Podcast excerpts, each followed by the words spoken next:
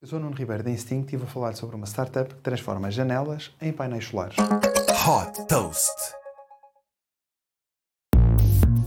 Fundada por investigadores do MIT, a Ubiquitous Energy desenvolveu uma solução já patenteada para transformar qualquer janela num painel solar que gera eletricidade.